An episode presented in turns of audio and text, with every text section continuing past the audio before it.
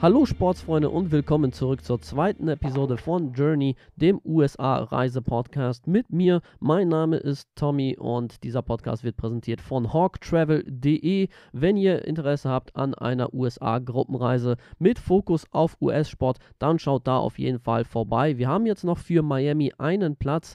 Ende Oktober, Anfang November mit einem Spiel der Miami Dolphins, Miami Hurricanes und eventuell ein Spiel der Miami Heat. Ein Platz ist noch frei, also schaut da gerne vorbei. Ansonsten wird es da auch künftig weitere Reisen geben. Das heißt, ihr könnt euch da für den Newsletter eintragen und bekommt da alle Infos dazu. Ja, zunächst einmal vielen Dank für das Feedback aus der ersten Episode. Es war durchwegs positiv. An der Stelle ein riesen Dankeschön. Wenn ihr mir Feedback da lassen wollt, dann könnt ihr das über Instagram machen. hawktravel.de ist da meine Instagram-Seite, die ihr besuchen könnt. Und äh, da haben auch einige Leute geschrieben, dass Gäste interessant wären. Und dazu kann ich halt auch sagen, dass Gäste in den zukünftigen Folgen auf jeden Fall mit dabei sein werden.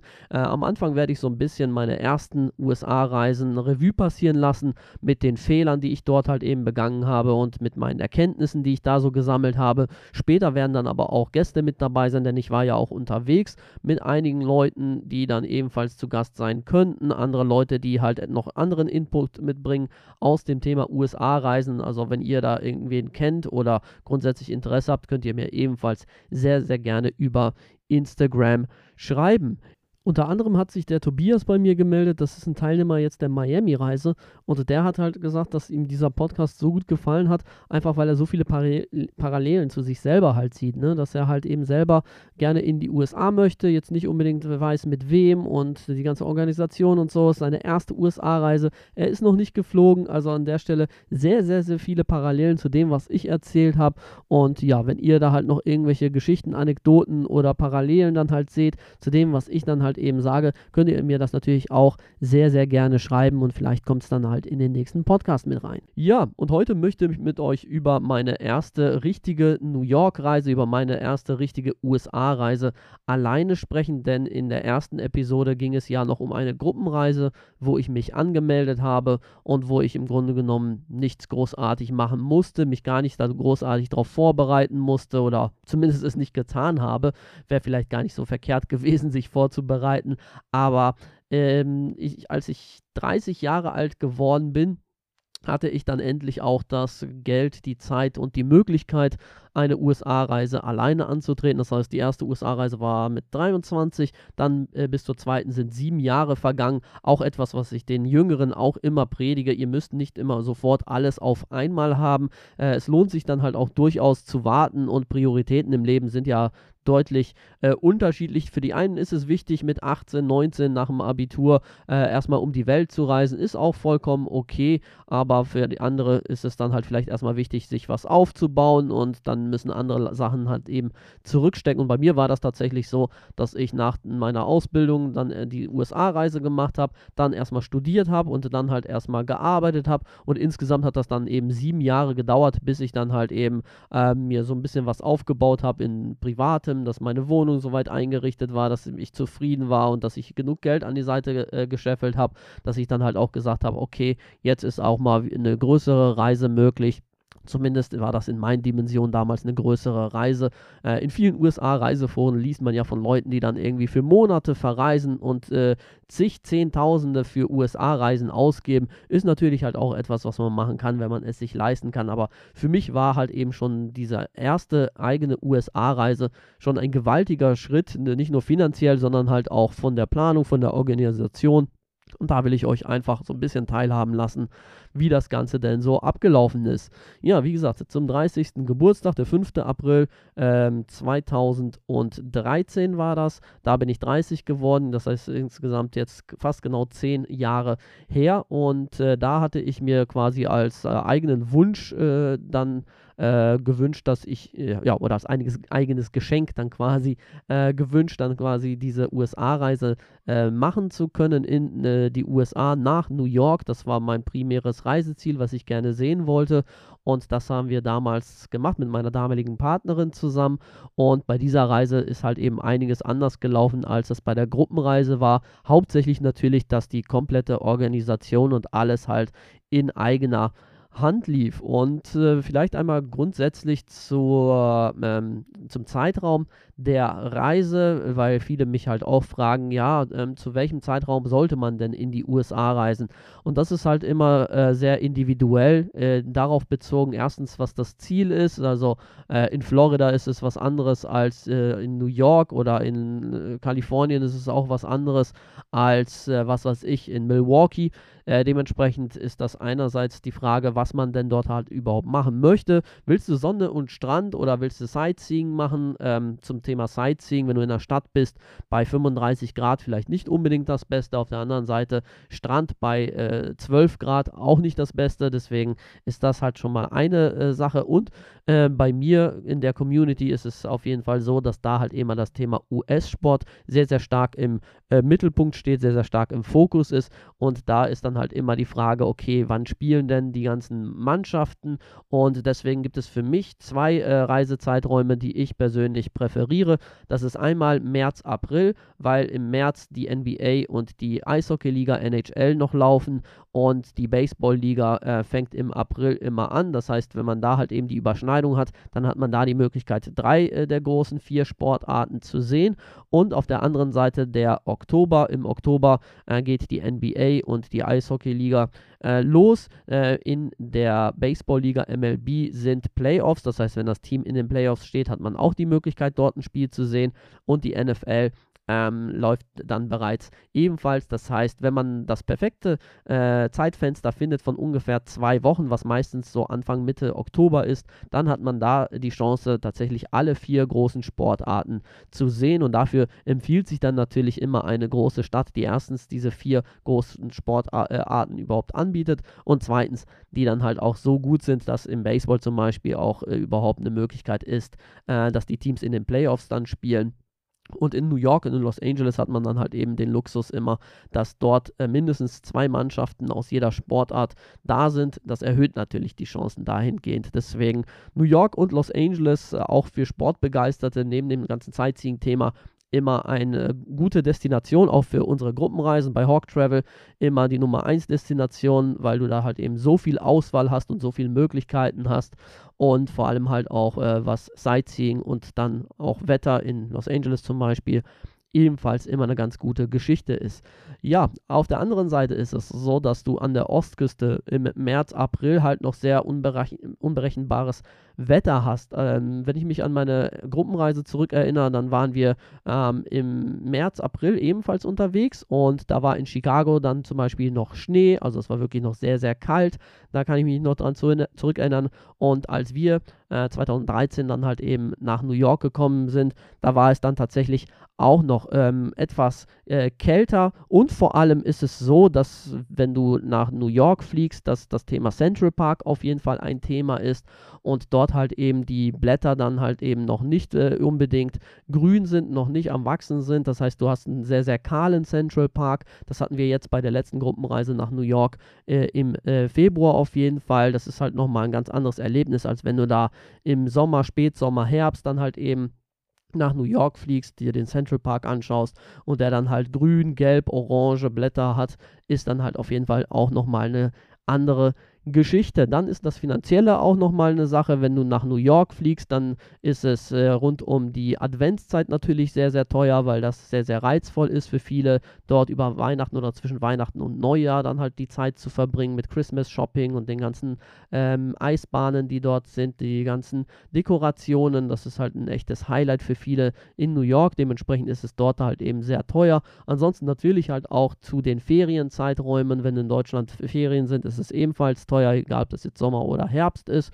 Und äh, eine günstige Möglichkeit da ist tatsächlich so der, ähm, der Februar und März, wie schon gerade angesprochen. Äh, unsere letzte Gruppenreise war im Februar und ähm, ich war jetzt halt auch schon häufiger im März, April dann halt eben da. Dann ist es zwar ein bisschen kühler, aber hey, im Grunde genommen, wenn du so eine Städtereise machst, geht es ja jetzt nicht unbedingt darum, dass man da halt äh, irgendwie tropische Temperaturen hat. Vor allem ist es halt auch in New York so, wenn es in New York warm ist, dann ist es halt richtig heiß und wenn du da halt eben die ganzen Betonschluchten hast und auf der anderen Seite die ganzen Klimaanlagen überall, ist das halt auch nicht unbedingt das beste Klima für den Kreislauf. Ja, und wir sind auf jeden Fall ähm, Anfang April dort äh, hingeflogen nach New York und da stellt sich dann halt auch schon wieder die Frage, wie sieht das mit dem Flug aus? Fliegt man direkt oder macht man einen Umstieg mit dazu? Ist halt auch immer eine Preisgeschichte. Du kannst halt inzwischen von den größeren Flughäfen überall auch direkt fliegen nach New York. Äh, ich fliege meistens von Düsseldorf, weil das bei mir am nächsten dran ist von den gro großen Flughäfen oder von Frankfurt, weil du da halt eben die größte Auswahl hast. Und da müsst ihr dann halt auch einfach schauen in Bezug auf die Flexibilität, halt auch was Preise vergleichen anbetrifft, wo es am besten passt. Und wenn es um die Airline geht, werden, wird mir auch häufig die Frage gestellt, welche Airlines ich denn bevorzuge und äh, da muss ich sagen, mit meinen 1,72 und äh, mit meinem relativ normalen Körperbau habe ich den großen Vorteil, dass ich da jetzt nicht unbedingt Premium Economy oder Business Class brauche, sondern ich kann mich halt auch in irgendwelche engen Sitze quetschen. Gut, es muss jetzt nicht unbedingt Ryanair sein, aber alle gängigen Fluglinien, mit denen ich bisher geflogen bin, hatten völlig ausreichendes Platzangebot, zumindest für mich. Und wenn ich da irgendwo einen, äh, einen Sitz am Gang zum Beispiel erwische, dann kann man halt auch schon mal so die Füße ein bisschen ausstrecken. Am Fenster ist es dann natürlich ein bisschen interessanter, wenn man rausschauen möchte.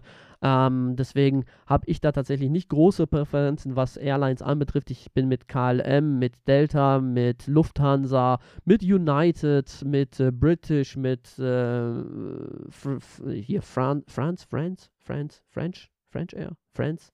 Nee, weiß ich jetzt nicht genau. Auf jeden Fall mit den Franzosen äh, bin ich ebenfalls geflogen, also mit einigen Airlines und äh, habe da jetzt keine riesen Unterschiede feststellen können. Es kommt natürlich halt auch immer darauf an, was für einen Flieger ihr erwischt und vor allem kommt es bei sowas immer auch darauf an, welche Erfahrungen ihr sammelt. Meistens ist es so, wenn ihr Leute fragt, äh, mit welchen Airlines sie fliegen sollen, dann äh, raten sie euch eher ab, wenn sie ähm, negative Erfahrungen gemacht haben und wenn sie keine negative Erfahrungen gemacht haben, dann ist halt alles toll.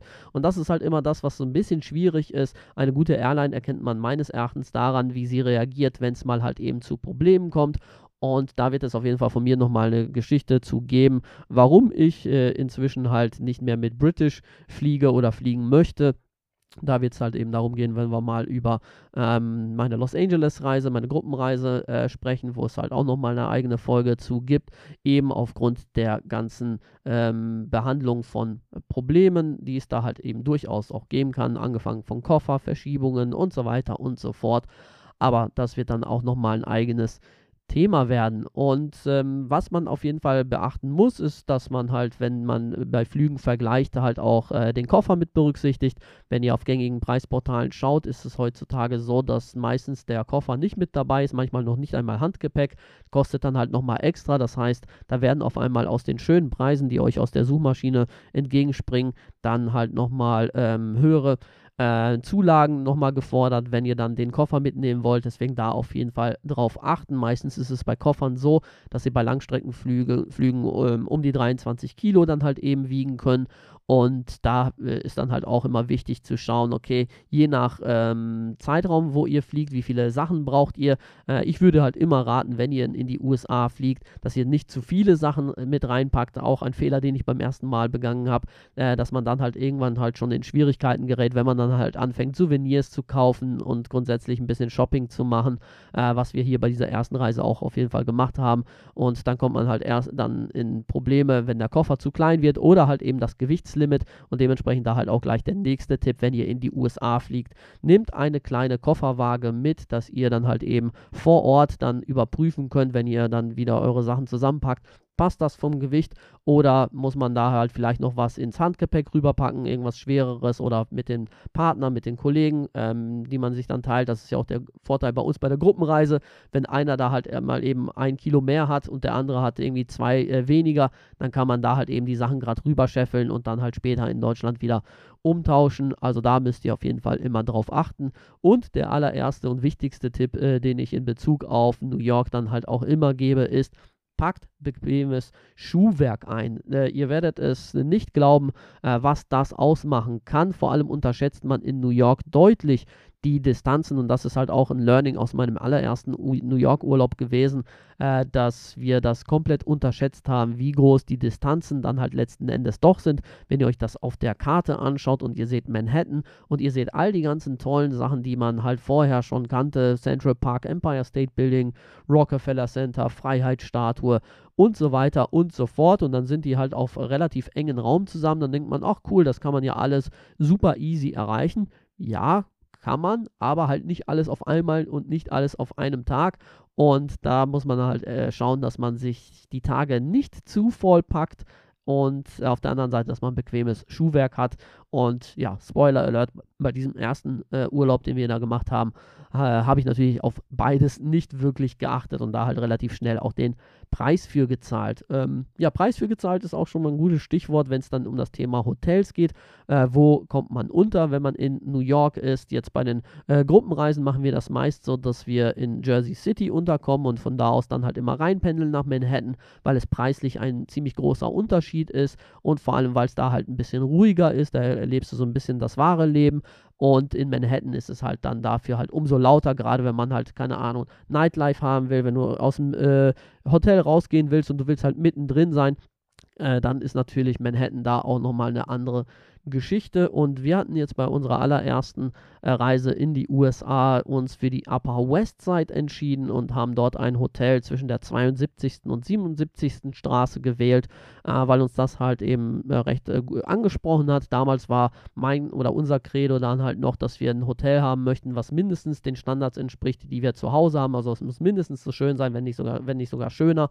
Heute bin ich da eher nicht so. Heute sehe ich das so, äh, dass ich dann sage, gut, ein Hotel ist für mich dann eben zum Schlafen da. Äh, darf natürlich keine Bruchbude sein und sauber muss es auf jeden Fall sein, aber ich brauche halt nicht irgendwelche fancy ähm, Dekorationen und fancy Ausstattung. Äh, ist natürlich nett fürs Auge und wenn man sich das leisten kann, gönn dir, aber wenn man dann halt doch ein bisschen auf den Preis schaut, dann bin ich durchaus bereit, da ähm, Einbußen zu machen. Und in dem Hotel, in dem wir waren, das gibt es inzwischen nicht mehr. Ähm, das hieß On the Ave, On the Avenue. Und war wie gesagt zwischen der 72. und 77. Straße und da ist halt eben das erste, äh, woran ihr denken müsst, dass ihr halt eben beim äh, Einchecken meistens eine Kreditkarte braucht. Selbst wenn das halt schon vorher bezahlt ist, ist es dann trotzdem so, dass eine Kaution hinterlegt werden muss und äh, in den allermeisten Fällen ist es so, dass das nur über die Kreditkarte möglich ist. Das heißt, die ist auf jeden Fall ein Muss. Mindestens eine Kreditkarte würde ich immer empfehlen, wenn nicht sogar zwei, falls die eine nicht funktioniert. Wichtig ist vorher das Limit zu beachten und vor allem halt auch bei der Bank Bescheid zu sagen, dass man in den USA ist, weil manche Banken Auslandstransaktionen grundsätzlich äh, gesperrt haben äh, die man die halt erstmal freischalten muss. Oder halt, dass sie denken, oh, äh, da sind irgendwelche auffälligen ähm, Abbuchungen aus dem Ausland, kann ja nicht sein, da ist irgendwie was Betrügerisches los und dann sperren sie euch die Karte. Beides solltet ihr natürlich umgehen, indem ihr da halt vorher Bescheid gibt. Und wie gesagt, also mindestens zwei Kreditkarten würde ich mitnehmen und dann halt auch noch Cash. Das ist der Weg, wie ich dann halt eben das mache. Damals äh, hatten wir auch noch Traveler-Checks mit dabei, aber da hat man halt auch schon gemerkt, die wurden halt auch äh, kaum noch genommen in den Banken. Das war damals halt noch eine recht sichere Geschichte, weil die hast du auch ersetzt bekommen, wenn du die äh, verloren hattest. Die musstest du bei der Bank einlösen und hast dann dafür Cash bekommen, musstest dich ausweisen, unterschreiben und so weiter und so fort. Aber ähm, damals halt auch schon bei meiner ersten Reise habe ich gemerkt, okay, ist ja gar nicht so einfach, äh, machen nur irgendwelche bestimmten Banken und die haben halt auch einen angeguckt wie so ein Pferd, dass man da halt eben mit diesen Traveler-Checks angekommen ist. Also auch damals war das dann so, dass das schon eine eher antiquierte Art war, irgendwie Geld mitzunehmen. Und äh, im Hotel selber geht es dann halt schon mal los mit dem Thema Trinkgeld. Das heißt, wenn euch jemand hilft, die Koffer hochzutragen, dann bekommt er halt irgendwie 1, 2 Dollar pro Koffer. Und äh, ja, das Typische, wenn ihr Kevin alleine in New York geschaut habt, äh, ein Kaugummi sollte es dann halt vielleicht nicht unbedingt sein, den man dem äh, Mitarbeiter da in die Hände drückt. Ansonsten auch das Thema äh, Reinigung im Zimmer dass man da 1, 2 Dollar pro Nacht dann halt quasi auf das Kopfkissen legt. Wichtig ist auch, dass das äh, immer nur das Kopfkissen tatsächlich ist.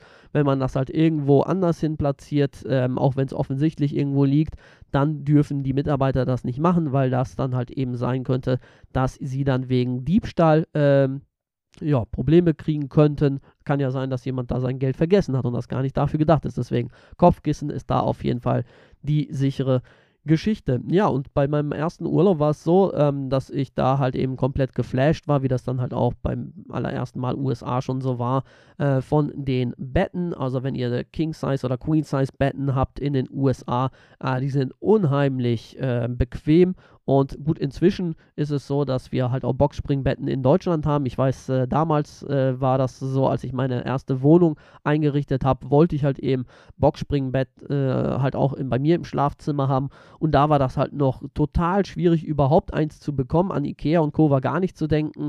Äh, da musstest du halt schon in irgendwelche Spezialgeschäfte gehen und selbst da war es dann halt nicht so einfach.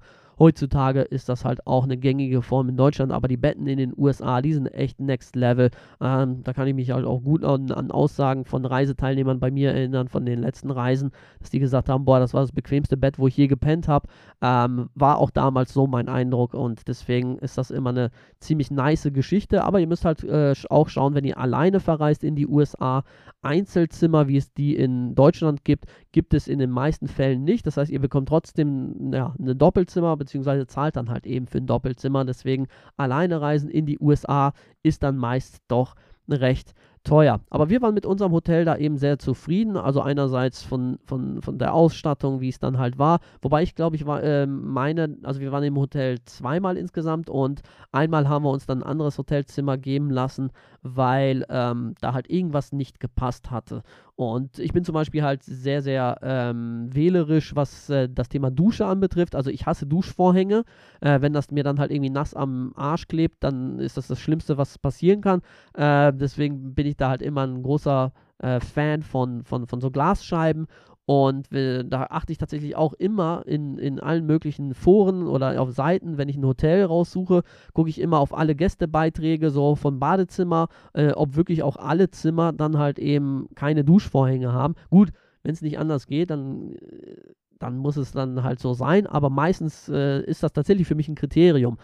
Und äh, ich glaube, dass es bei einem dann tatsächlich so war, dass da ein Duschvorhang war und noch irgendwas anderes hat nicht gepasst. Und dann haben wir gesagt, ja komm, dann gehen wir mal runter. Aber das kann man halt auch immer sehr, sehr gut machen. Falls irgendwas mit eurem Zimmer nicht passt, geht ruhig nach unten oder ruft halt einmal kurz an, sagt da Bescheid. In den allermeisten Fällen ist das überhaupt kein Problem, dass ihr dann halt eben ein anderes Zimmer bekommt. Manchmal, wenn ihr Glück habt, dann sogar noch ein besseres.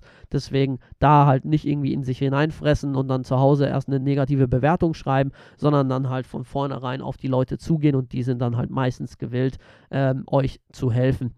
Und Upper West Side hat halt eben auch den großen Vorteil, als dass es m, recht ruhig ist dort oben, ähm, dass es trotzdem relativ nah zu allem dran ist. Wie gesagt, wir waren zwischen der 72. und 77. Das weiß ich deswegen, weil an der 72. und 77. eine Subway-Station waren und zu beiden mussten wir irgendwie zwei, drei Blocks laufen und waren dann halt eben vor Ort. Ansonsten war der Central Park auch relativ nah. Das war halt auch ziemlich nice. Ähm, und es war halt auch ähm, ein Museum in der Nähe, das äh, Museum of American History, was man aus na nachts im Museum halt auch kennt. Also da ungefähr die Richtung war das, wo wir eben unterwegs waren. Und das war halt auch das erste Museum, was wir uns dort angeschaut haben. Ich muss sagen, ich bin jetzt kein Riesenfan von irgendwelchen Museen, ähm, aber wenn es Sachen sind, die greifbar sind, dann finde ich das halt schon äh, interessant. Und das war beim American Museum of Natural History auf jeden Fall der Fall, weil du da halt eben ganz, ganz viele Ausstellungen über Tierwelten und so hast, also diese Dinos und so. Wie gesagt, wenn ihr nachts im Museum gesehen habt, äh, den Film mit, glaube, Adam Sandler war es und Robin Williams oder Ben Stiller, ja, die beiden kann ich meistens nicht auseinanderhalten, wer, wer wo mitgespielt hat, ähm, dann ist das auf jeden Fall eine ziemlich nice Geschichte und vor allem halt auch, wenn man mit Kindern unterwegs ist, ist das auch ein sehr, sehr gutes äh, Museum, was man sich dann anschauen kann. Und ich weiß halt auch, dass wir an dem äh, Museum ähm, auch das erste Mal dann bei Shake Shack essen waren und das war halt die komplette Offenbarung. Shake Shack, meine Lieblingsburgerkette in den USA. Wenn ihr in New York seid, dann gönnt euch das auf jeden Fall. Es sind richtig leckere Burger. Äh, sind nicht krass übertrieben, weil das ist halt auch ein Vorurteil, was viele Leute haben. Die denken, dass wenn sie in die USA fliegen, alles irgendwie so wie bei Jumbo Schreiner äh, XXXL ähm, mäßig nur serviert wird, dass jeder Mensch in den USA mindestens 150 Kilo wiegt und äh, sich nur halt auf so AOK-Shoppern äh, fortbewegt. Ja, das kann sein, wenn ihr halt irgendwo in Kansas äh, seid, dass, äh, dass das dann halt eben der Fall ist, äh, dass die Leute im Walmart dann dort eben hauptsächlich vielleicht so aussehen. Aber wenn ihr in irgendwelche Touristendestinationen wie New York, Los Angeles, Miami oder San Francisco zum Beispiel kommt, dann ist es meist eher nicht so. Also gerade in diesen Städten äh, gibt es ja auch einen gewissen Gesundheits- Wahn, nein, Wahn ist es nicht, aber ähm, wenn, wenn ihr vegan, vegetarisch zum Beispiel unterwegs seid oder grundsätzlich auf eure Ernährung achtet, dann seid ihr in New York und Los Angeles vor allem halt eben auf jeden Fall richtig und habt da sehr, sehr viele Möglichkeiten, auch gesund zu essen.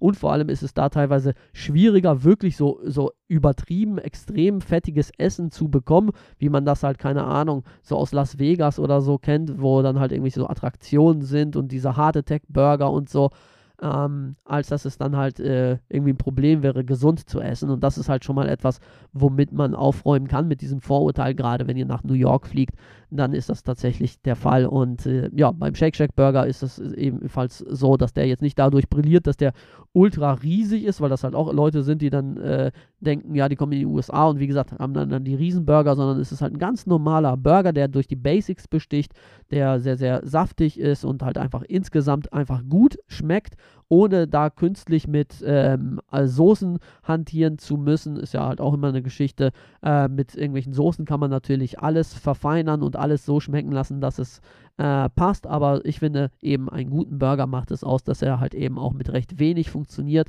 und das ist bei mir bei Shake Shack auf jeden Fall der Fall. Ähm, Liebe ich über alles und esse es auf jeden Fall immer mindestens einmal, wenn ich in New York bin und damals kann ich mich noch sehr gut dran erinnern, da auf der Bank gesessen ähm, und dort dann halt eben den Shake Shack Burger gegessen. Auf jeden Fall ein absolutes Highlight für mich. Ja, ansonsten, ähm, wenn ihr mit der Subway unterwegs seid, ist das allererste, was ihr machen müsst, euch ähm, ja meistens eine Wochenkarte zu holen. Die lohnt sich am meisten. Eine Einzelfahrt in der Subway kostet 2,75 bis 3 Dollar, je nachdem, ob man so eine Einzelkarte hat oder das aufladen möchte. Und eine Wochenkarte lohnt sich dann auf jeden Fall, wenn man wirklich viel unterwegs ist. Und das würde ich euch auf jeden Fall raten, wenn ihr eine Woche unterwegs seid. Da wird es jetzt eine Änderung geben Früher gab es diese Wochenkarten, dass wenn du am Mittwoch gekommen bist, dass die halt wirklich sieben Tage auch äh, Gültigkeit hatten, war immer sehr, sehr nice, weil man dann halt immer taggenau das abrechnen konnte. Inzwischen ist es halt so, dass da ein neues System Einzug erhält, was auch seine Vorteile hat, nämlich dass man quasi nur noch digital bezahlt, sein Handy da quasi an äh, diesen Schalter äh, hält und dann sich die äh, Torplanken öffnen und man durchgehen kann und das automatisch dann von der Kreditkarte abgezogen wird. Und sobald man halt eben ein Limit von ungefähr 35 Dollar die Woche hat, äh, sind alle Fahrten danach frei. Äh, klingt halt auf den ersten Blick äh, gut, aber wenn man, wie gesagt, am Mittwoch ankommt und dann bis zum nächsten Mittwoch bleibt, dann hat man aber zwei angefangene Wochen, weil dieses System halt immer nur von Montag bis Sonntag funktioniert und äh, danach dann erst wieder, wie gesagt, die Woche dann endet und eine neue startet und äh, ja, hat halt eben seine Vor- und Nachteile. Wird dann aber die Zukunft sein, dass es halt diese typischen gelben Metro-Cards so nicht mehr geben wird, sondern man halt eben nur mit seinem Handy bezahlt, was wie gesagt durchaus sehr, sehr bequem ist, weil man sich dann halt eben äh, da die Wartezeit erspart, da an den Automaten zu gehen und zu zahlen. Und häufig ist es so, wenn du mit einer deutschen Kreditkarte dann gehst, kann es sein, dass da halt erstmal etwas nicht funktioniert oder so. Und ja, dann funktioniert das halt auf jeden Fall äh, deutlich, deutlich besser und einfacher. Und die Subway grundsätzlich ist halt sehr, sehr einfach aufgebaut. Ähm, selbst ich als äh, Legastheniker, was Orient äh, Orientierung anbetrifft, ich komme da halt super gut klar, weil du in New York halt eben dieses Schachbrettmuster hast auf den Straßen. Äh, die sind durchnummeriert von der ersten bis zur siebten Avenue. Die gehen halt von oben nach unten. Und ähm, dann hast du dann quasi von links nach rechts oder rechts nach links, je nachdem, wie man es sieht, dann halt eben die einzelnen Streets und äh, die gehen dann halt hoch von irgendwie der, der ersten bis zur 100x. Äh, Straße bis halt äh, hoch nach Harlem rauf. Und wie gesagt, die 72. Straße ist dann Upper West Side, die 42. Ähm, ist dann der Times Square, die, an der 34. ist, glaube ich, ähm, der Madison Square Garden und so kriegt man das halt relativ schnell hin, dass man sich da so ein bisschen orientieren kann. Vor allem ist es halt cool, du gehst halt raus auf die Straße aus der Subway, du guckst dich um, du siehst, aha, 42. Straße, 7. Avenue, wo muss ich hin? 41. und 6. Alles klar, ich muss also in die Richtung einen runter und in die Richtung einen runter. Und schon weiß ich ganz genau, wo ich hinlaufen muss und das ist halt etwas, das liebe ich äh, an New York. Natürlich gibt es auch eigene Straßen wie den Broadway, Houston Street und so weiter und so fort. Also je weiter südlicher man dann halt auch ist, ähm, ist das dann halt auch so, dass die Straßen dann noch Eigennamen haben. Ähm, aber im Großen und Ganzen ist das für die Orientierung auf jeden Fall eine super Geschichte, dass man da halt eben sowohl in der Subway als auch dann zu Fuß ähm, sich sehr, sehr gut orientieren kann. Und ähm, bei uns war es dann, wie gesagt, so, dass wir da sehr, sehr viel mit der Subway unterwegs waren und dass wir uns halt auch super wohl da gefühlt hatten. Also inzwischen gibt es ja viele Berichte so mit Kriminalität und so weiter, grundsätzlich Großstadt. Ja klar, also das ist halt eine Großstadt. Wenn du in Hamburg, in äh, Berlin oder in Frankfurt irgendwo unterwegs bist, dann wirst du halt auch ähm, mal solche, mal solche Erfahrungen machen, egal wo du dann halt eben bist. Aber grundsätzlich gilt für New York, dass in der Subway halt wirklich alle ähm, möglichen äh, Schichten und Gesellschaftsformen äh, da mitfahren, von äh, Bank, Banker und Manager, äh, der irgendwie an der Wall Street arbeitet, bis hin zu Obdachlosen ist da halt alles mit dabei, kreuz und quer gemischt, junge Studenten, Schüler, bis hin zu alten äh, Rentnern und so weiter, ist da halt alles mit dabei. Also an der Stelle ähm, deutlich anders, als es in Los Angeles der Fall ist, wo ja halt eher nur diejenigen, die sich kein Auto leisten können, äh, mit der Subway fahren, während es in New York so ist, ein Auto macht da absolut keinen Sinn. Also das ist halt auch ein Tipp. Äh, mietet euch auf gar keinen Fall ein Auto, wenn ihr in Manhattan unterwegs seid. Klar, wenn ihr danach noch weiter wollt, irgendwo nach Boston, Philadelphia, Washington oder so, dann kann man sich danach dann halt eben noch ein Auto holen. Aber für die Zeit, die ihr in New York seid, holt euch eine Subway-Karte und da seid ihr dann auf jeden Fall gut mit aufgestellt. Fahrräder kann man sich ebenfalls ausleihen. Da gibt es halt eben die City Bikes, ähm, wo ihr dann halt eben pro Minute dann oder pro Stunde dann halt eben bezahlt, äh, wo es halt auch eben sehr, sehr viele Stationen gibt. Also das kann man da halt auch empfehlen, wenn man sagt, okay, man möchte halt ein bisschen mit dem Fahrrad unterwegs sein oder im Central Park da irgendwie ein bisschen rumcruisen. Äh, natürlich gibt es auch Fahrradläden, äh, die gibt es dann natürlich genauso. Aber äh, ja, grundsätzlich ist das Thema äh, Transport und die Wege in New York halt schon sehr, sehr komfortabel, dass man da halt eben zu Fuß mit dem Fahrrad oder mit der Subway ultra, ultra gut vorankommt. Und ähm, für uns war in dem ersten Urlaub halt eben wichtig, dass wir so die ganz wichtigen Stationen abklappern und halt auch etwas, was ich damals komplett unterschätzt habe, nämlich ähm, wie viel ich mir da quasi vorgenommen habe. Ne? Dass du dann sagst, ja, morgens guckst du dir den Central Park an und mittags dann das Empire äh, State Building, nachmittags das Rockefeller Center und abends dann halt die Freiheitsstatue. Zwischendurch gehst du was essen und dann noch in den NBA Store und zu Macy's und bla und blub. Ja, und am Ende merkst du halt relativ schnell, dass das halt eben eigentlich nur im stressigen Hin- und Hergelaufe endet, wenn du das halt eben so machst, ähm, sondern es ist halt wirklich wichtig, dass man sich auf das Wesentliche beschränkt, dass man sich eher ein bisschen Zeit lässt, gerade halt, wenn ihr ein bisschen abseits vom Trubel seid. In New York kann man halt super gut in Delis und so Bodegas äh, einkaufen gehen, so kleinere Sachen, irgendwelche äh, frischen Lebensmittel holen oder dann halt irgendwie ein Sandwich oder eine Suppe oder so da halt eben vor Ort holen. Das ist eigentlich das so, wie die Locals da halt auch essen und äh, dort dann halt eben sich eher irgendwo in Cafés dann zu, äh, hinzusetzen und äh, ja, ein bisschen äh, die Zeit zu genießen und halt nicht irgendwie nur terminemäßig alles abzuklappern und das ist halt auch etwas, was ich beim ersten Mal komplett äh, unterschätzt habe, beziehungsweise ja, mich selber da so ein bisschen überschätzt habe, dass irgendwie nach zwei, drei Tagen irgendwann so der Zählerstand auf dem Schrittzähler ähm, fast explodiert ist, dass du da halt irgendwie, was weiß ich, 30.000 Schritte pro Tag machst und wenn du da halt irgendwie äh, bei, äh, nach drei Tagen da irgendwie fast bei 100.000 ankommst, äh, da merkst du halt schon, okay, das eingangs erwähnte Schuhwerk wird dann halt umso wichtiger und vielleicht halt auch mal zwischendurch ein paar Pausen machen, weil es ja kein Marathon ähm, sondern man will ja da halt eben auch, ein bisschen, bisschen was von genießen. Und das ist dann halt auch etwas, was ich für die nächsten äh, Urlaube voll mitgenommen habe, dass ich mich beim Frühstück und beim Essen und grundsätzlich halt äh, eher so ein bisschen treiben lasse, dass ich zwar immer grob so einen Plan habe, in welche Stadtteile ich möchte, aber jetzt nicht minutiös aufschreibe von da und da, äh, von so und so viel Uhr will ich das und das machen. Klar, bei meinen äh, Gruppenreisen mache ich das schon, dass ich halt ungefähr schaue, okay, wie lange brauchen wir da ungefähr. Aber auch da bin ich eher großzügig, dass ich sage, hey, wenn wir irgendwo einen Basketballcourt sehen und die Jungs wollen da zocken, wie beim Nike Store zum Beispiel, kann es auch durchaus sein, dass man da eine Stunde oder zwei dann halt eben äh, äh, Aufenthalt hat und dann dafür dann halt irgendwie, keine Ahnung, bei anderen Sachen dann ein bisschen kürzer tritt. Und da sollte man sich dann halt einfach ein bisschen treiben lassen. Ähm, was für mich aber ein absolutes Highlight war bei dieser ersten USA-Reise, war die erste Aussichtsplattform, die ich da mitgenommen habe.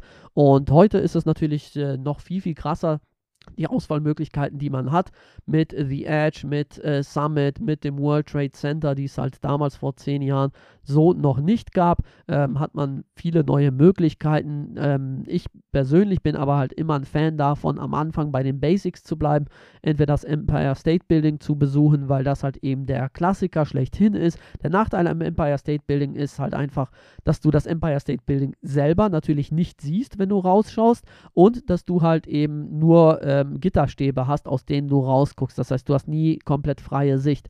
Viel besser finde ich da das ähm, Top of the Rock auf dem ähm, Rockefeller Center und das haben wir damals dann halt auch gemacht, äh, weil du dort halt eben ähm, oben aufs Rockefeller Center ähm, rauffährst und dann hast du erstmal Glasscheiben, wenn du rausgehst, aber dann hast du nochmal so eine Zwischenebene, die du dann halt auch nochmal nach oben erklimmen kannst.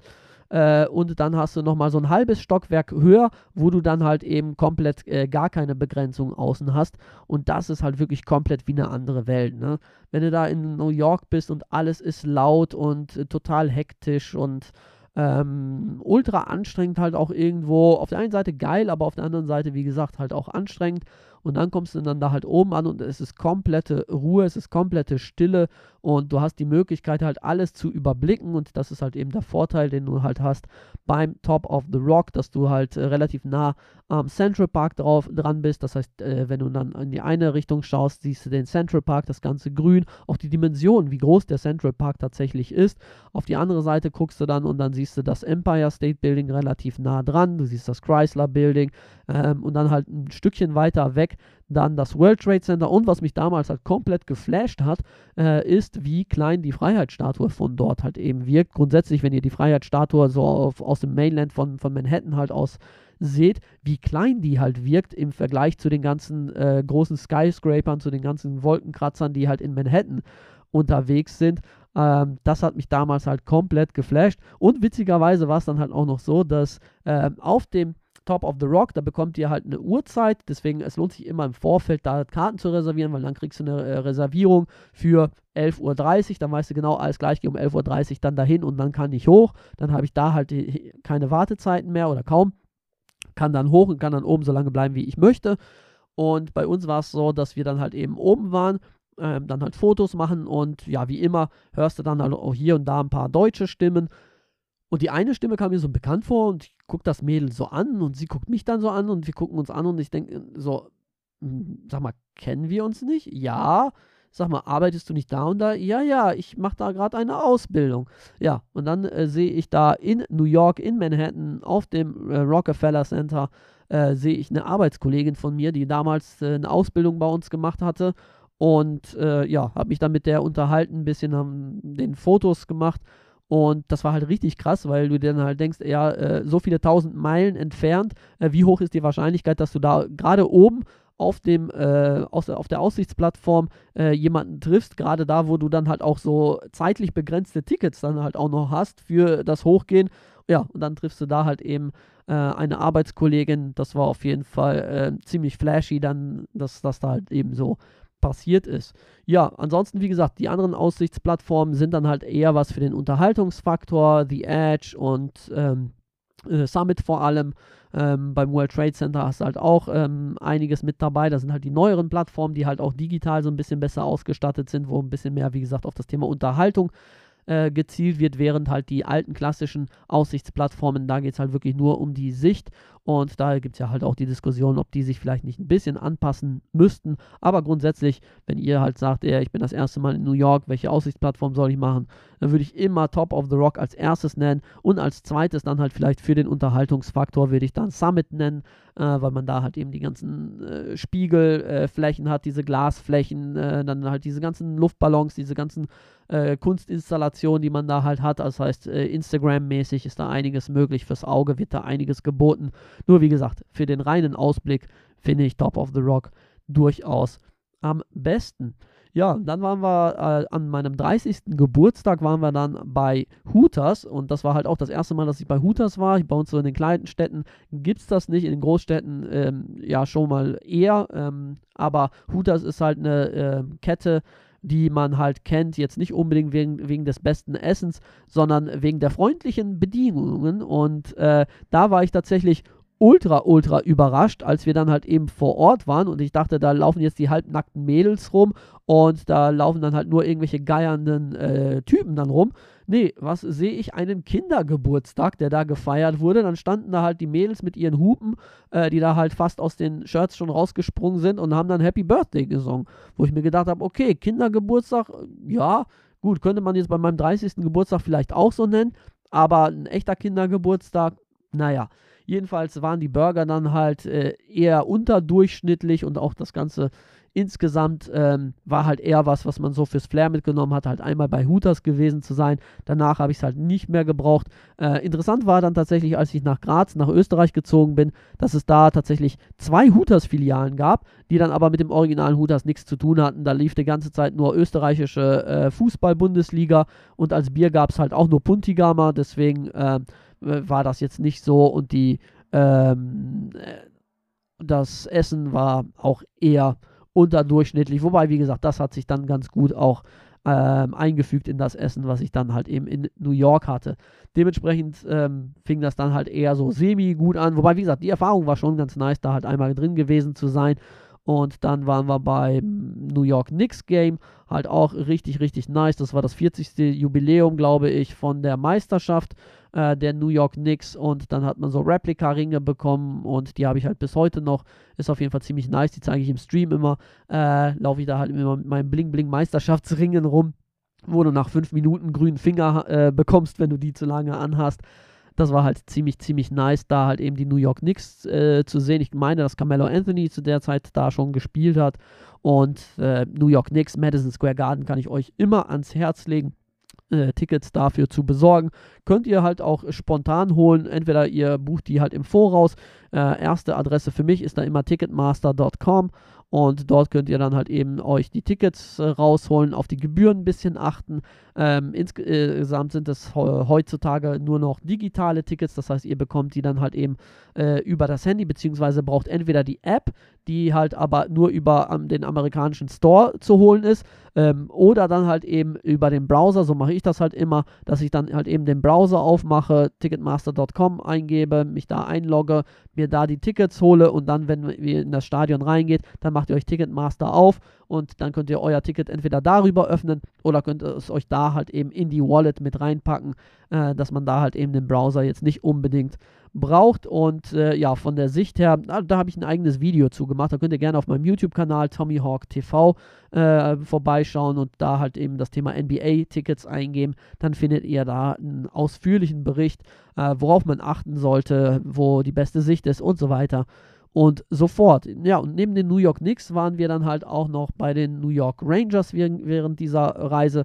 Auch etwas, was ich jedem nur empfehlen kann. Bei unseren Gruppenreisen ist es so, die Leute kommen wegen NBA oder NFL und äh, sind dann halt sehr, sehr häufig schwer begeistert vom Thema NHL. Das war bei der allerersten Gruppenreise schon so, dass das Thema Eishockey die Leute richtig gepackt hat. Das war ähm, bei der letzten New York-Reise so, das war bei der letzten Los Angeles-Reise so, dass halt immer Leute mit dabei waren, die halt dann komplett geflasht wurden vom Thema Eishockey, weil da die Stimmung halt wirklich richtig, richtig nice ist. Ähm, grundsätzlich ist es schon so, dass man äh, die Stimmung in den USA zu der Stimmung in Deutschland halt deutlich unterscheiden kann. Das heißt, wenn ihr da erwartet, dass da Pyro-Effekte und äh, dass da halt irgendwelche Ultras, irgendwelche Fangesänge einstimmen, das ist definitiv nicht der Fall. In den USA sind fast alle Spiele eigentlich eher gechillter, ein bisschen ruhiger, familiärer, äh, dass man sich wirklich hinsetzt und das Spiel anschaut und dass man halt eher gute Aktionen dann halt eben beklatscht, als dass man dann halt eben bei schlechten Aktionen irgendwie anfeuert oder so. Beim Basketball ist es nochmal ein bisschen was anderes, dass da hat man halt auch halt die Orgel im Madison Square Garden noch, die dann halt irgendwie Sachen einstimmen, aber da muss man halt auch sagen, wenn die Mannschaft Kacke spielt oder wenn das Spiel insgesamt halt irgendwie Grütze ist, dann macht da halt auch kaum jemand mit, wo man dann halt auch sagen kann, ja, das ist aber nicht so, wenn ich in, äh, beim BVB in der Süd bin, so, da wird halt komplett angefeuert. Ja, ist definitiv eine ganz andere Geschichte Geschichte und muss man halt wissen, ob man das eine oder halt andere mag. Ich persönlich mag das tatsächlich in den USA ganz gerne, ähm, dass man da halt eben eher sich das Spiel anschaut und dann halt einfach mitreißen lässt. Ne? Das ist halt nicht so dieses, anfeuern und so per se ist, von Anfang bis Ende, sondern wirklich so, dass man die Stimmung halt so mit aufsaugt und dann halt eben sich davon anstecken lässt. Und das ist in New York auf jeden Fall so, dass das auf jeden Fall ähm, richtig, richtig gut dort funktioniert. Beim Eishockey sogar noch stärker, wobei beim NBA-Spiel war ich halt auch mal. Ähm, mit dabei, wo es einen Buzzerbeater gab im Madison Square Garden, Game-Winning Shot, absolut explodiert die Halle. Dann war ich halt auch mit dabei, als Carmelo Anthony ein absolutes Comeback im zweiten äh, Spielabschnitt hingelegt hat, die Mannschaft eigentlich total weit hinten lag und da ist der Garden auch explodiert.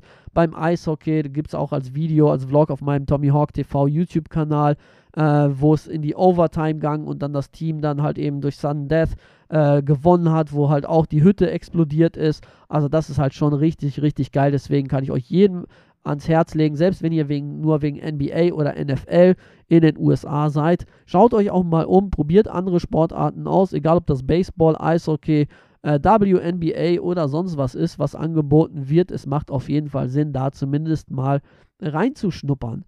Ja, neben dem äh, Sportangebot gibt es natürlich auch sehr, sehr viel kulturelles Angebot in New York. Und ich hatte ja eingangs schon gesagt, dass ich eigentlich gar nicht so ein großer äh, Museumsfan bin, aber wenn du da halt bist und wenn du dann halt eben die ganzen äh, su super ultra bekannten Museen dann halt auch siehst, dann gehst du da halt auch rein und wir waren dann halt auch im äh, MET oder MET, äh, waren wir mit drin. Da gibt es zum Beispiel eine super äh, schöne Rooftop. Äh, Möglichkeit, dass man da halt oben drauf geht und da ein bisschen die Sicht äh, von oben halt äh, genießt und ansonsten natürlich halt auch die ganzen Ausstellungen. Wenn du keine Ahnung von Kunst hast, aber du hast dann halt äh, irgendwelche Picassos und Van Goghs und äh, sonstige Leute, irgendwelche Keith Haring oder Basquiats oder so, ähm, da kann halt trotzdem jeder halt irgendwie noch was mit anfangen. Und das sind halt so große Namen, selbst wenn man, wie gesagt, sich nicht dafür interessiert, das Ganze mal live zu sehen, ist halt schon was, was ganz Besonderes. Und ähm, ja, ich, find, ich persönlich finde die Museen halt auch immer sehr, sehr schick. Also ich laufe tatsächlich sehr, sehr gerne durch Museen, weil ich die Architektur immer ziemlich nice finde. Äh, da gibt es halt immer unterschiedliche Räume, unterschiedliche Themen, irgendwelche ägyptischen Sachen, Mythologien und so weiter und so fort, irgendwelche Statuen, die da ausgekramt wurden. Und dann hast du irgendwie einen anderen Flügel mit irgendwelchen mo modernen Kunst und irgendwelchen Lichtinstallationen und so.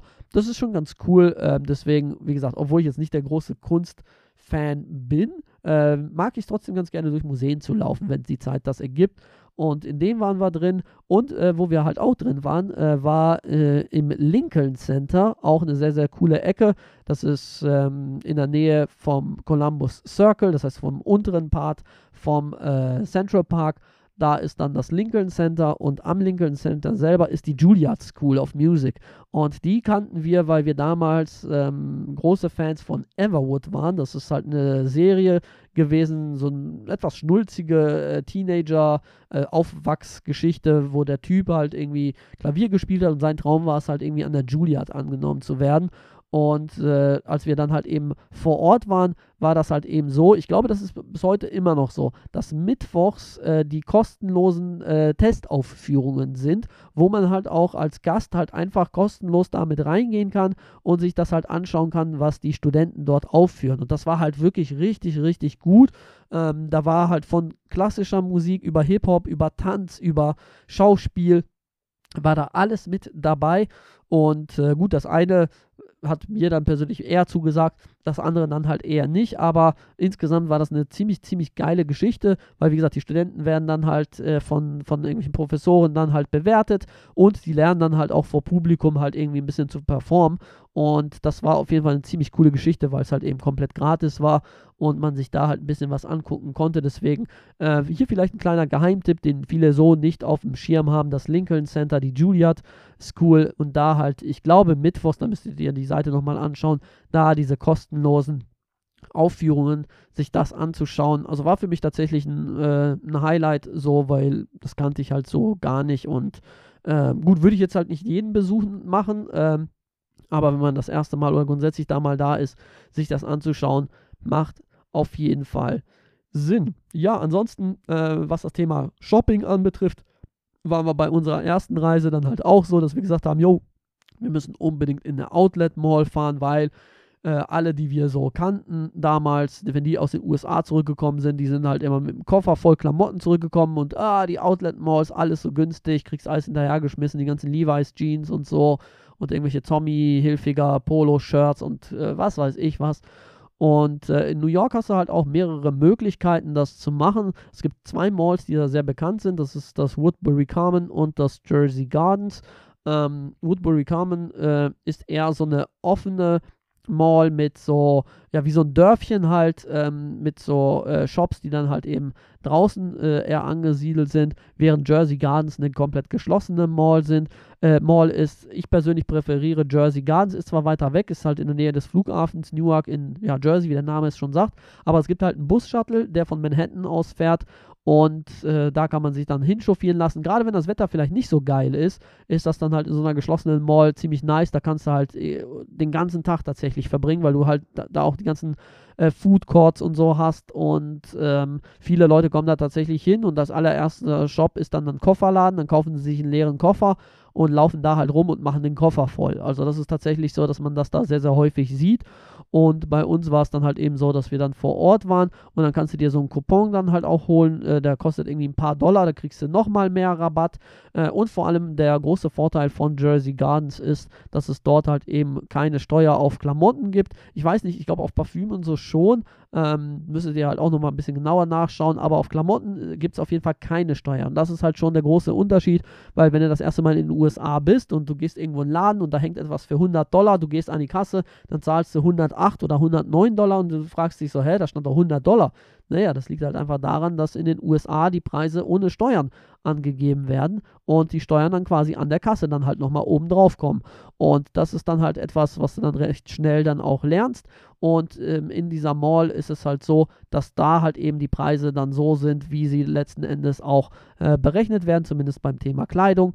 Und das lohnt sich dann halt schon, weil du dadurch halt alleine irgendwie 8, 9 Prozent dann halt eben schon mal sparst auf die Rabatte, die du dann halt sowieso nochmal bekommst. Und äh, ich erinnere mich da tatsächlich sehr dran, dass ich in dieser Mall mir damals eine ähm, College-Jacke geholt habe, so eine ziemlich fette College-Jacke von Star Wars mit Darth Vader drauf und so. Und äh, die habe ich jetzt erst vor kurzem entsorgt tatsächlich, weil das halt so, ja, so kunstledermäßig war und ja, nach zehn Jahren kann man sich das vorstellen, wie da äh, das abbröckelt und so. Und da war dann halt auch die Zeit, die zu entsorgen, aber die habe ich halt ultra gefeiert, ultra geliebt. Äh, und eine Jogger-Pants habe ich mir da halt auch geholt, äh, die ich tatsächlich bis heute noch habe. Ähm, und dementsprechend war das dann ziemlich nice, dort halt rumzulaufen, zu gucken, was es da so gibt.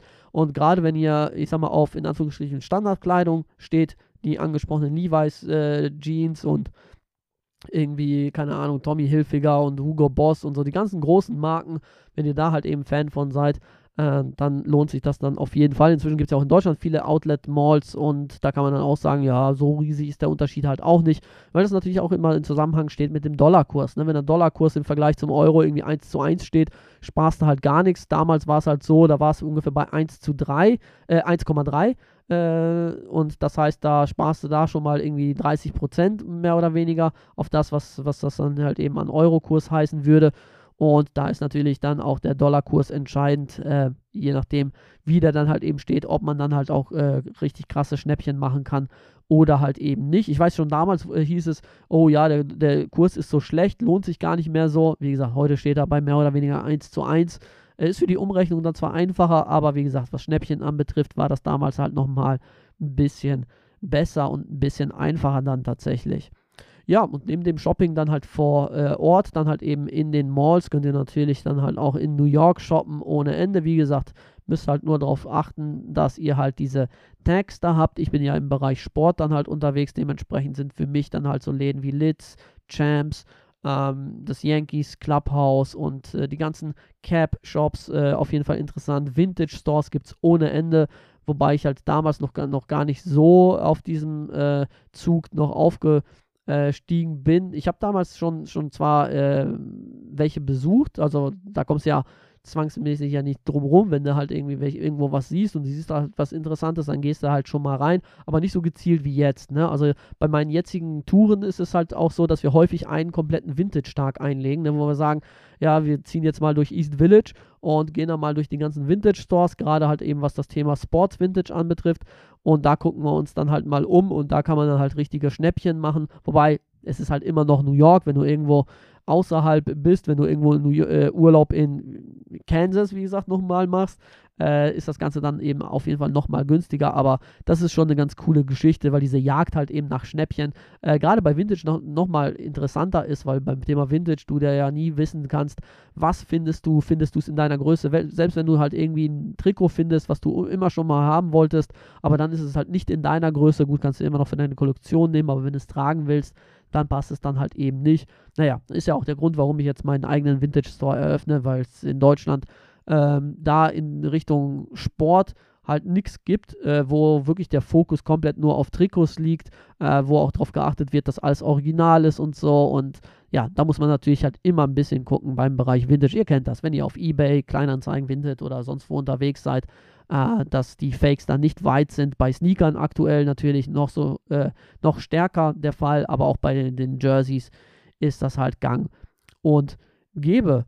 Ja, aber ansonsten ähm, muss ich zusammenfassen, dass dieser erste USA-Urlaub äh, in New York dann alleine, beziehungsweise damals mit meiner Partnerin, zusammen halt absolut überwältigend war, dass wir uns viel zu viele Sachen vorgenommen haben, dass wir nach den ersten paar Tagen komplett äh, hin waren, weil wir so viele Schritte da gelaufen sind. Wie gesagt, Schuhwerk äh, war da halt auch nochmal ein Thema. Das Wetter war, wie gesagt, nicht so das Beste. Das war so ein Jackenwetter, aber war vollkommen in Ordnung, halt auch für New York. Ähm, und ja, im Großen und Ganzen war es halt eine Erfahrung, die äh, ich damals unheimlich gefeiert habe und zwei Jahre später war dann halt auch nochmal der zweite New York Urlaub dann halt nochmal direkt dran. Einfach weil man dann halt eben schon gesagt hat, okay, jetzt habe ich halt eben die typischen Sachen gesehen und jetzt gucken wir uns halt auch mal ein paar andere äh, Viertel an. Äh, und das ist halt auch etwas, was, was auf meinen Gruppenreisen viele Leute dann halt eben sagen, okay, jetzt haben wir halt alles äh, abgehakt. Wir haben Central Park, Empire State Building, Freiheitsstatue, check, check, check, check. Ähm, und jetzt wollen wir halt auch mal ein paar andere Sachen sehen. Und äh, New York bietet da halt einfach so viel, einfach weil sich da auch eben so viel ändert, dass man da halt immer was Neues sehen kann. Jetzt halt mit Hudson Yards, mit uh, The Vessel, mit The Edge, mit der Highline, die jetzt nochmal ausgebaut wurde, mit Little Island, dieses ganze, die ganze Ecke dort äh, ist ja nicht wieder zu erkennen im Vergleich zu vor fünf Jahren oder so. Und das ist halt das, was New York halt eben ausmacht, dass du da halt eben auf der einen Seite alles haben kannst, von Sport über Kultur bis zu Shopping, Unterhaltung, Broadway, Musicals, äh, Konzerte, ähm, Stand-up, Comedy. Ähm, du kannst halt wirklich komplett alles haben. Du kannst komplett gesund essen, du kannst komplett äh, ungesund halt auch essen, wenn du das halt eben möchtest. Ähm, und das äh, jeder äh, Bereich dort, dass jedes Viertel, jedes Borough halt nochmal einen ganz eigenen Charme hat. Ne? Du fängst halt an mit Manhattan, dann wagst du dich nach Brooklyn, dann guckst du dir vielleicht halt auch noch, weiß ich nicht, Harlem und Queens und so an und äh, merkst dann halt auch, dass, dass jedes Stadtviertel äh, seinen eigenen Vibe hat. Wie gesagt, Brooklyn alleine. Wenn du Brooklyn alleine siehst, äh, gehört das halt schon mit zu den, ich glaube, acht größten äh, Städten der USA. Ähm, und dementsprechend kann man sich vorstellen, dass das halt auch nochmal eine ganz, ganz eigene äh, Vibes dann halt auch mitbringt. Ähm, aber da, darüber würde ich dann halt in einer der nächsten Episoden dann halt sprechen. Eure Meinung zu New York, eure Erfahrungen, die ihr bei eurer ersten New York-Reise gemacht habt, könnt ihr mir auf jeden Fall sehr, sehr gerne äh, zuschicken. Ähm, wenn da halt was dabei ist, würde ich das dann auch gerne in einer der kommenden Podcast-Folgen vorlesen. Das heißt, wenn da irgendwelche Sachen sind, ähm, die ihr unbedingt loswerden wollt, dann würde ich mich sehr darüber freuen. Dann kann ich die halt in die nächsten Podcast-Folgen mit einbauen. Am einfachsten ist es über Instagram, äh, hawktravel.de. Ähm, das ist der Account äh, und ich würde mich natürlich auch über eine Bewertung freuen, egal ob das jetzt auf Spotify, auf Apple Podcasts oder auf Google Podcasts ist, ganz egal. Äh, wenn euch der Podcast gefällt, dann lasst auf jeden Fall gerne eine Bewertung da. Und wie gesagt, wenn ihr Interesse am Thema USA-Reisen habt, dann checkt hawktravel.de aus und meldet euch gerne für eine der ähm, Gruppenreisen aus. Wie gesagt, für Miami haben wir jetzt noch einen Platzstand heute Ähm, und wenn die beiden Reisen voll sind, dann werden wir nochmal schauen, ob wir vielleicht nochmal am Ende des Jahres nochmal irgendwas raushauen in, mit Fokus auf die NBA. Da müssen wir halt einfach schauen, wie da das Interesse dann halt nochmal da ist. Gut, damit war es das von dieser Episode. Das erste Mal New York. Ich hoffe, euch hat es gefallen. Ich hoffe, ihr seid nächste Woche wieder mit dabei. Dann wird es um das Thema Kalifornien gehen, meine erste Kalifornienreise. Und ich bedanke mich fürs Zuhören und hoffe, wir hören uns bei der nächsten Ausgabe. Wenn ihr wollt, könnt ihr mich gerne auf TommyHawk TV, Instagram, Twitch, YouTube besuchen. Da findet ihr auf jeden Fall noch einiges an Content drumherum. Bis zum nächsten Mal. Macht's gut und ciao.